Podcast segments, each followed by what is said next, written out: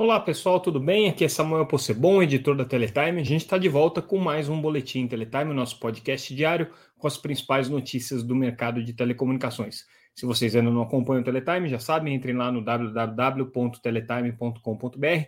Tudo que a gente comentar aqui, tudo que a gente analisar aqui, está disponível lá no site gratuitamente e vocês ainda podem se inscrever para receber a nossa newsletter diretamente no seu e-mail. Hoje, segunda-feira, dia 30 de maio de 2022, foi uma segunda-feira cheia, com muita informação, muitas notícias, é, algumas informações exclusivas que a gente traz para vocês. Então, tá um boletim aqui bastante rico. Vamos por partes, porque tem muita coisa para a gente comentar. É, primeiro, uma entrevista exclusiva. É a primeira vez que a Teletime faz uma entrevista com o Christian Gebara, que é o presidente da Vivo aqui no Brasil. É, o Christian Gebara é um dos executivos é, aí mais relevantes no mercado de telecomunicações, que preside justamente uma das principais operadoras, mas ele normalmente não gosta de dar entrevistas para tra tratar dos assuntos é, que a gente está mais acostumado a lidar, como regulamentação, questões é, relacionadas aí ao trabalho é, é, do, do, dos parlamentares, os trabalhos relacionados a Brasília, porque ele é um executivo que é, se foca muito mais no dia a dia das operações e nas questões estratégicas das operações da Vivo. E aí a gente propôs para ele, ele topou fazer uma entrevista então justamente sobre o processo de transformação digital da operadora, sobre o processo é, de focar a, a Vivo é, na estratégia de ser uma empresa digital. E aí ele deu uma entrevista para a gente que rendeu é, algumas é, informações bem interessantes sobre a estratégia da empresa que a gente destaca lá. Eu queria chamar atenção para alguns pontos. Primeiro, é, o jogo da Vivo é, se tornou hoje um jogo de parcerias. Então, dentro dessa estratégia de oferecer serviços digitais para os consumidores, não só conectividade, conectividade, claro, é o core é, da Vivo, é a principal atividade hoje, mas ela quer ser uma empresa que oferece um conjunto de serviços digitais para os consumidores. Ela não consegue fazer tudo sozinho, natural, né? E por isso ela desenvolveu uma estratégia de parcerias, é, que é muito interessante essa estratégia da Vivo, porque ela passa desde estratégias em que ela simplesmente contrata serviços de parceiros, até a estratégia que ela desenvolve é, esses modelos de negócio juntamente com parceiros, até estratégias em que ela se torna é, acionista investidora nesses parceiros. Então, é um modelo aí bastante diversificado de parcerias e que hoje tem dado tom aí do trabalho é, é, da Vivo, do desenvolvimento da Vivo. Alguns exemplos que são mais evidentes, por exemplo, é o caso da parceria com a Anima na área de educação, uma joint venture, na verdade, que foi feita, que é uma empresa, vai virar uma empresa com, com é, características é, próprias específicas, com presidente específico, com CNPJ específico, enfim, uma atividade que vai ser exercida independente é, da, da, atuação da própria Vivo. Mesma coisa, Fibrasil, que é operadora de rede neutra. Né? Então ele detalha um pouco também essa estratégia é, da, da, da, Vivo com relação às operações de fibra, onde é que eles pensam em crescer com rede própria, onde é que eles estão crescendo com é, o parceiro de rede neutra, onde é que eles vão crescer com franquias, né? Porque eles também têm o modelo do Terra Fibra, né? Que é o modelo de franquias, enfim, né? Um ponto interessante. Ele também destaca ali na, na entrevista é uma questão importante que a agenda ESG, a agenda é, de sustentabilidade e de inclusão, né? Todas as operadoras hoje estão muito pautadas por isso, é, mas ele coloca ali os pontos que são prioritários é, dentro da, da, da estratégia da Vivo. A questão de sustentabilidade hoje é um imperativo para as operadoras de telecomunicações, até como uma forma de reduzir custo, né? então, é, consumo de energias renováveis. Questão de inclusão é, de, de, diversidade dentro do quadro de profissionais da Vivo é uma questão relevante.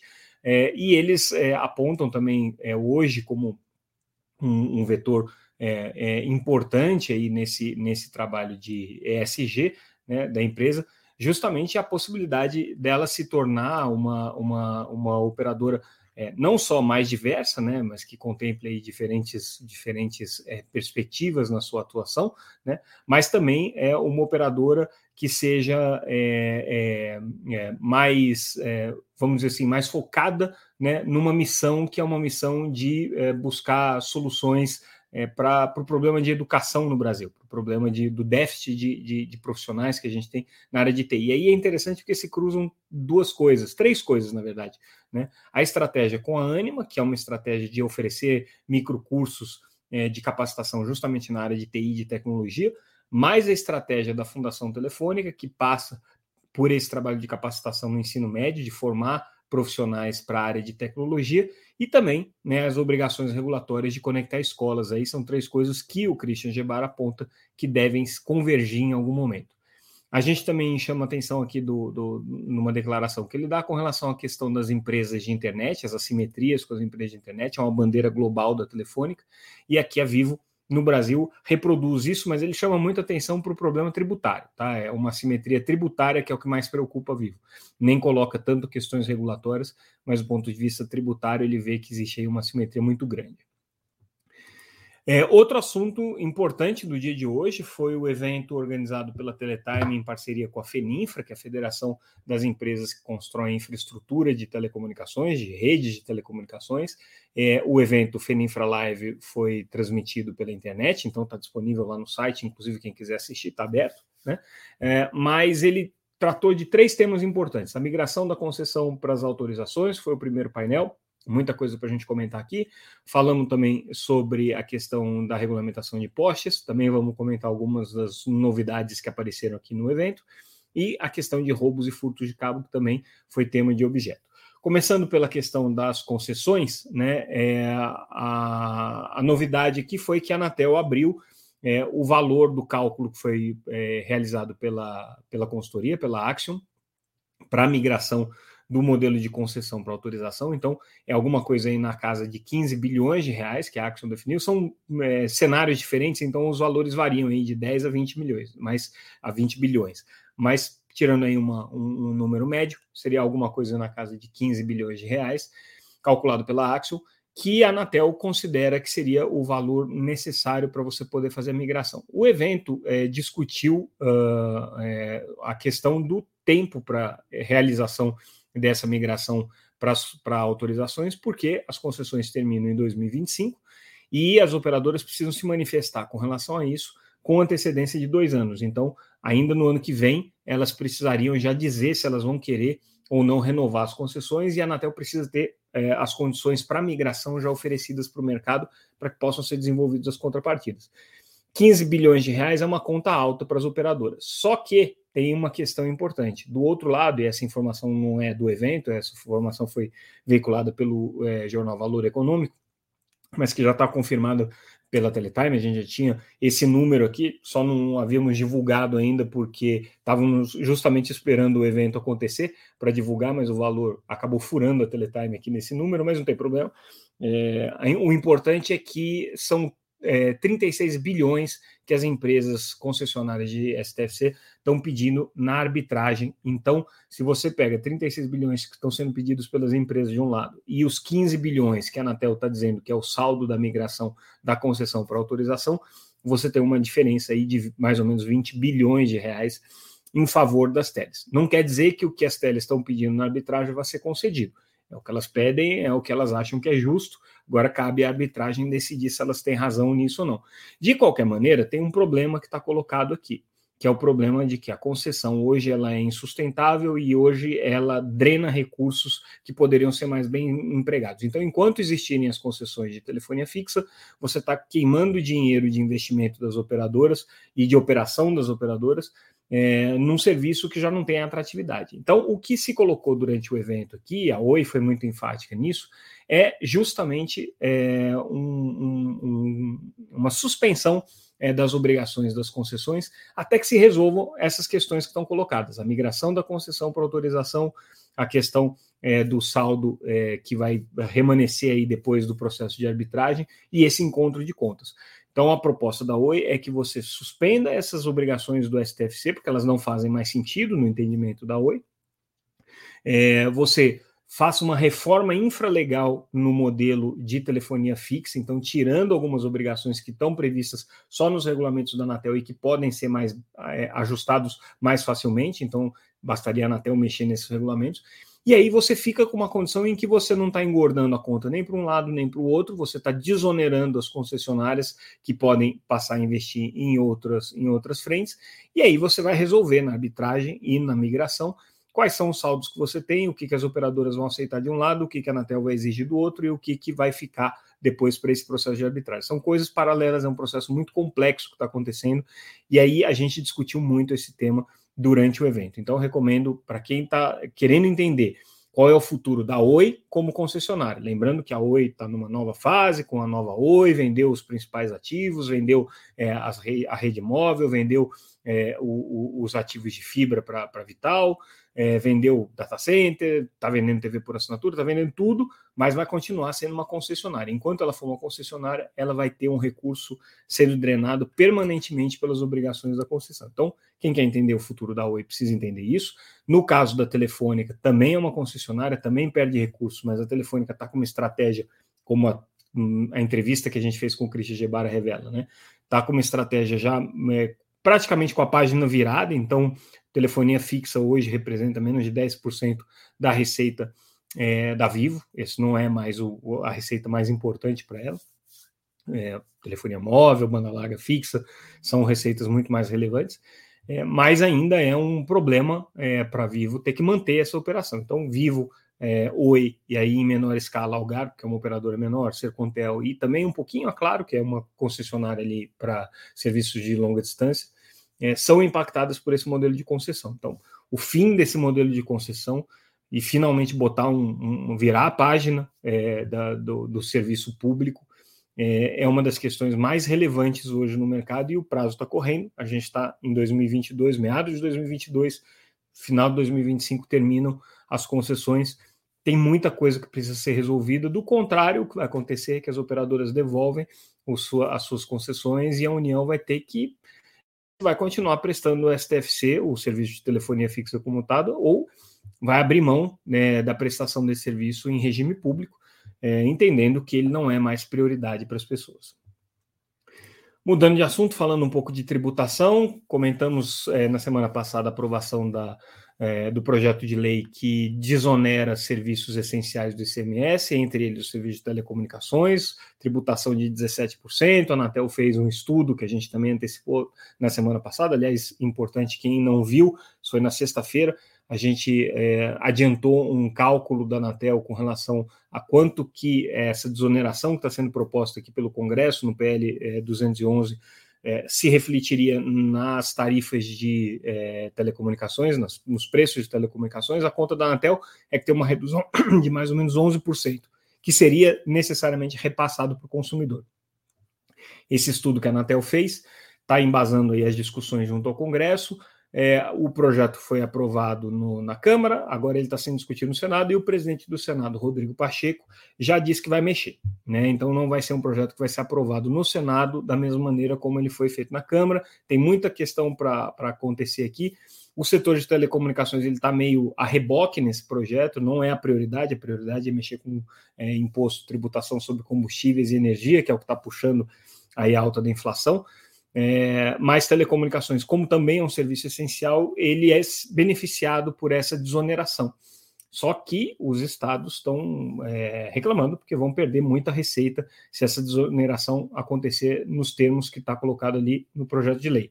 Então, pode sobrar para telecomunicações, como já se cogitou ali quando a tramitação estava acontecendo na Câmara, tirar telecomunicações dos serviços essenciais, o que é meio esquisito, porque toda a jurisprudência, inclusive do Supremo, é que telecomunicações é serviço essencial, e isso está meio que óbvio pela redação da Constituição, pela importância que ela dá para o tema de telecomunicações ali.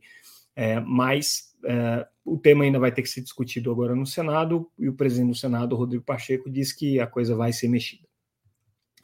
Agora vamos falar um pouquinho de postes. Postes é um dos assuntos também é, recorrentes aqui no nosso noticiário, muita polêmica desde que a Anatel e a ANEL fizeram a consulta pública sobre o regulamento de postes, como que é, as agências pensam em regular.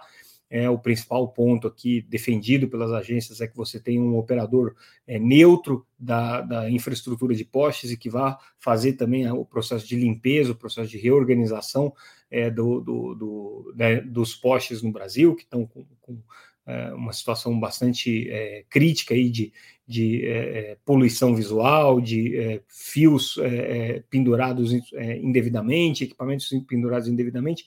E aí o que o conselheiro da Anatel, Moisés Moreira, que foi relator do projeto de postes na agência, disse é o seguinte: olha, fizemos a consulta pública, ela não é o fim da, da, da, discussão, ela é só o começo. Né? E ele mesmo já reconhece que algumas questões que foram colocadas na consulta pública tendem a ser revistas pelas duas agências daqui para frente. Por exemplo, ele cita né, a definição do valor de referência dos postes, que ele já considera que a Anatel tem que participar desse cálculo de valor de referência, não pode ser uma coisa feita só pela ANEEL. Então, esse é um ponto. Mas o setor de telecomunicações está propondo outras questões aí que são importantes. Por exemplo, a Telcomp quer que seja criado um operador neutro, mas que seja sem fins lucrativos e que seja é, um operador é, vinculado às empresas de telecomunicações, que vão ser as empresas que vão ter aí a, a, a, o controle no processo de governança. Não é a mesma visão da Conexis, que representa, representa as grandes operadoras, que acho que é o seguinte: esse é um problema para ser resolvido pelas empresas de energia, cabe a elas fazer o processo de limpeza dos postes, né? Mas é, eles entendem que a precificação tem que ser a valor de custo, preço de custo dos postes, não pode ser nada que é, inclua uma margem ou que inclua é, ganhos para as concessionárias de energia. Então, existe muita divergência nessa história. O que o conselheiro Moisés Moreira coloca é que é, a perspectiva é que haja ainda muita discussão até que o regulamento seja aprovado daqui para frente.